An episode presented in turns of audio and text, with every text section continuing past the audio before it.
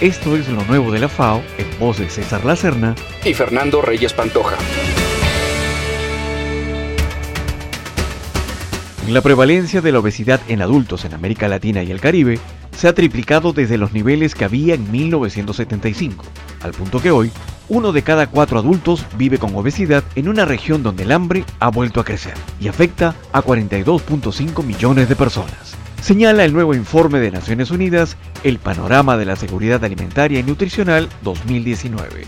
Ante esto, la FAO, la Organización Panamericana de la Salud, Organización Mundial de la Salud, el Fondo de las Naciones Unidas para la Infancia y el Programa Mundial de Alimentos de las Naciones Unidas pidieron acciones urgentes a los países para enfrentar el aumento de la malnutrición en la región.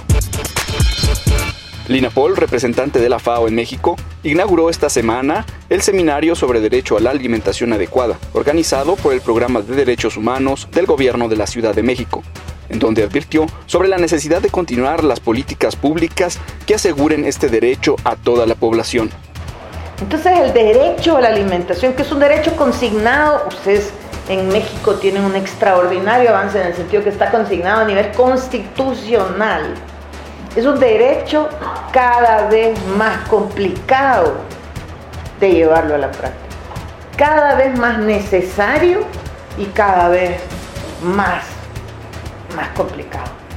Eh, en México, el derecho a la alimentación, entendida la alimentación como, como un tema de nutrición en general, no solo de acceso a los alimentos, sino acceso a buenos alimentos, alimentos sanos, alimentos nutritivos. ¿Lo que comemos puede impactar el clima? ¿Podemos reducir nuestra huella de carbono considerando lo que ponemos en nuestras mesas?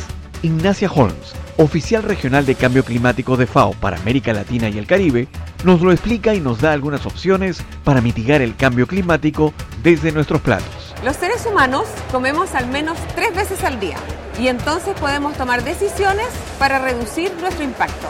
Decisiones que podemos tomar son, uno, tener una dieta balanceada, una dieta balanceada usando productos frescos, usando diferentes alternativas de proteína usar productos locales. Los productos locales tienen una menor huella de carbono que los productos que tienen que viajar para consumirlos.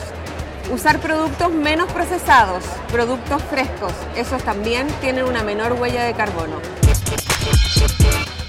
Te invitamos a visitar nuestra página web www.fao.org diagonal México. Gracias por escucharnos. Hasta la próxima semana.